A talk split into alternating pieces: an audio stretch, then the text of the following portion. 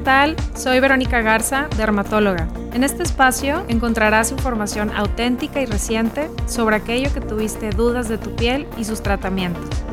Bienvenidos.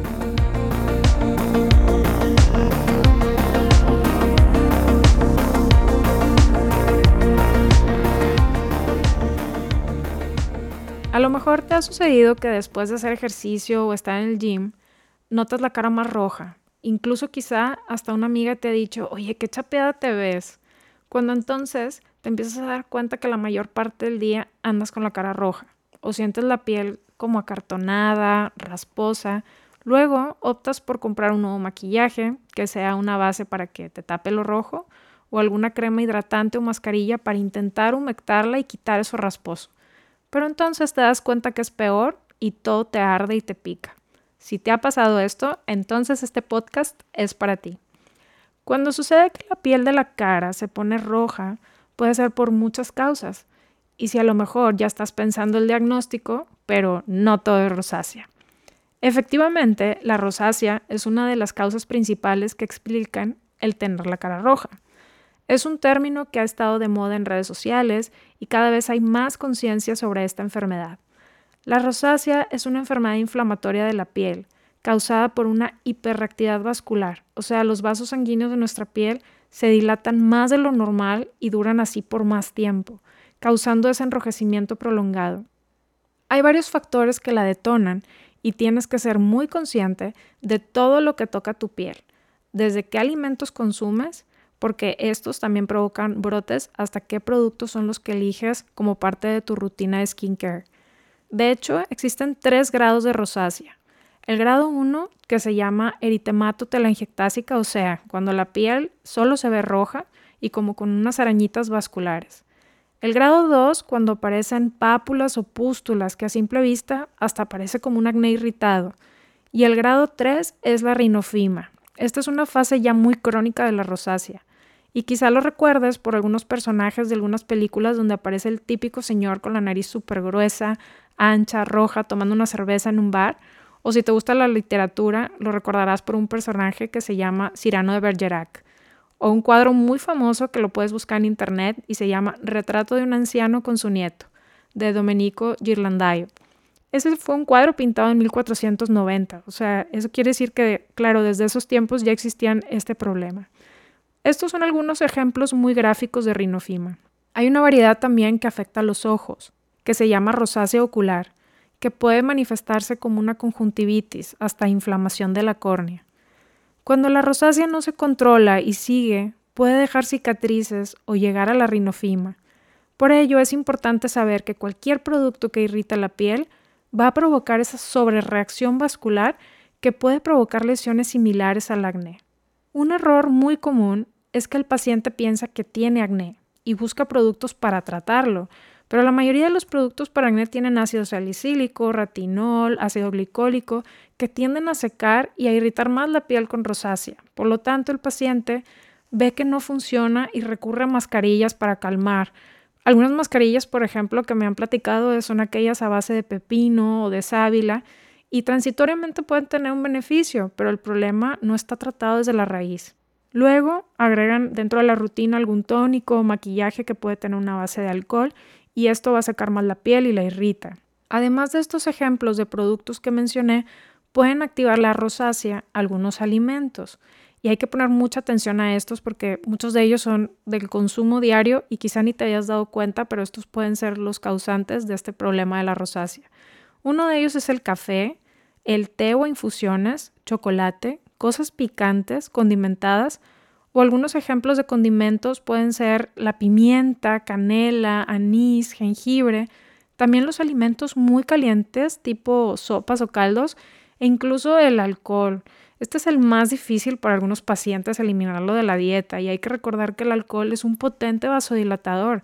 Entonces, si en la rosácea ya sabemos que los vasos sanguíneos de la piel se dilatan con mucha facilidad, pues imagínate lo que pasa en tu piel cuando consumes alcohol. Y en esto entran todas las variedades de alcohol, desde la cerveza, por muy fría que esté, hasta el vino tinto, whisky y pues todos, ¿no? También los cambios hormonales pueden influir. Durante la menopausia pueden aparecer los típicos bochornos donde la paciente refiere mucho calor y sudoración. Este calor que experimenta provoca un mecanismo reflejo de liberación de calor a través de la vasodilatación. Entonces, si la paciente tiene rosácea, pues ya sabemos que dilata los vasos. Y pues aparte, pasando todo este cambio hormonal, pues la cara todavía la va a presentar más roja y por eso la paciente lo refiere como muy incómodo.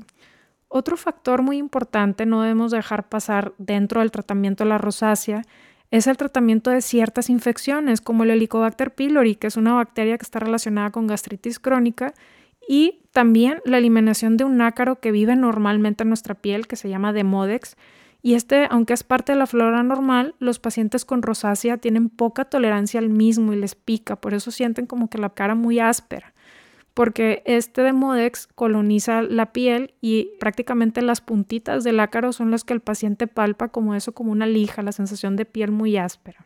Así que cuando lo tratamos, hay mucho más control de los brotes de rosácea. Como habíamos platicado, la rosácea puede ser inflamatoria y a veces requerimos ciclos de antibióticos tomados para tener un mejor control. Aunque a veces hay casos más severos que se requieren medicamentos controlados y estos deben de ser indicados y manejados exclusivamente por el dermatólogo. Y finalmente otro de los factores que agravan el problema pues son el calor y el sol sobre todo cuando hay cambios de temperatura importantes, o sea, por ejemplo, estar en un cuarto bien frío con el aire acondicionado puesto y luego sales al calor, pues este choque térmico provoca vasodilatación refleja y enrojecimiento. Sin embargo, como dijimos al principio, no siempre cuando hay una cara roja es rosácea. También hay otras enfermedades como la dermatitis seborreica, que a veces la conocemos con el nombre de caspa, y pues la caspa no solamente afecta al cuero cabelludo, también otras áreas como la región centrofacial, o sea, esa zona T entre las cejas, alrededor de la nariz y el mentón, y a veces pensamos que es resequedad, inmediatamente vamos por la crema y vemos cómo parece mejorar un par de horas, pero después se pone bien rojo y con escama. La dermatitis seborreica es producida por una levadura que vive en nuestra piel normalmente, pero a veces se encuentra ese microambiente ideal para proliferar. De más, y pues claro, cuando hay más grasa, esto a veces sucede cuando no elegimos un buen dermolimpiador o una crema muy grasosa, esto hace que esa levadura prolifere más, inflama más la piel, se pone más roja, se descama. Si a esto le agregamos el estrés que compromete la respuesta inmunológica normal de nuestra piel, pues esta levadura prolifera más. Por ello, el estrés o alguna enfermedad son factores que agravan la dermatitis seborreica. Otra causa de tener la cara roja y sentir que todo les pica y arde es por un síndrome que ocurre por un retiro abrupto de esteroides tópicos. A veces pasa que cuando inician con un problema, a lo mejor era una rosácea, pues fueron a la farmacia o alguien les recomendó alguno de estos productos que pues son fórmulas combinadas que traen esteroides, antibióticos, antimicóticos, todo al mismo tiempo, un super cóctel ahí tipo cuadridermo barmicil y luego pues la paciente, claro, notó mejoría en un inicio, pero al suspender el tratamiento vuelve el problema y peor. Entonces, pues aquí hay una dependencia verdadera al esteroide. Entonces estos casos verdaderamente son muy complejos y son un verdadero reto porque a veces lleva hasta un año ir bajando el esteroide hasta que al retirarlo por completo ya no hay recaída. Si sufres de alguno de estos escenarios que platicamos, te voy a dejar cinco consejos. Uno es que revises bien los ingredientes del producto que vas a elegir como dermolimpiador. Recuerda que son preferibles los jabones libres de alcohol, de fragancias o perfumes y recuerda siempre lavar tu cara por la mañana y en la noche. El paso 2 es hidratarla y cuando eliges un hidratante, recuerda que si eres de piel mixta, elijas aquellos vehículos gel crema o lociones que son bases ligeras y que son oil free. Y si tiendes a tener la piel como muy enrojecida, busca aquellas hidratantes que diga libre de parabenos o para pieles sensibles. El paso 3 es elegir el protector solar. Los ideales que funcionan para pacientes con rosácea o pieles muy sensibles son los de bases minerales, porque también están los filtros químicos, que como hemos platicado anteriormente, hay algunos que dicen oxibenzona, tinosorb, esos son químicos, esos procura no elegirlos. Los que sí son los ideales son los de bases minerales y son los que en el etiquetado diga óxido de zinc y dióxido de titanio. Y el punto cuatro es pon atención en los alimentos. Como ya dijimos, hay algunos alimentos que son detonantes de la rosácea, entonces, de preferencia, evita aquellos como el café, té, alimentos picantes o condimentados y al alcohol. Y Finalmente, si a pesar de estos cambios el problema sigue, pues es mejor consultar con un especialista, consulta con tu dermatólogo, es mejor tener una valoración y diagnóstico preciso para orientarte y elegir los productos que necesitas, para evitar que gastes, compres montones de productos y a la larga te salga más caro. Espero que en este podcast hayas conocido tres de las causas principales de que la piel de la cara pueda estar roja y sensible, y aprender a elegir productos y alimentos que puedan ayudarte a controlarlo.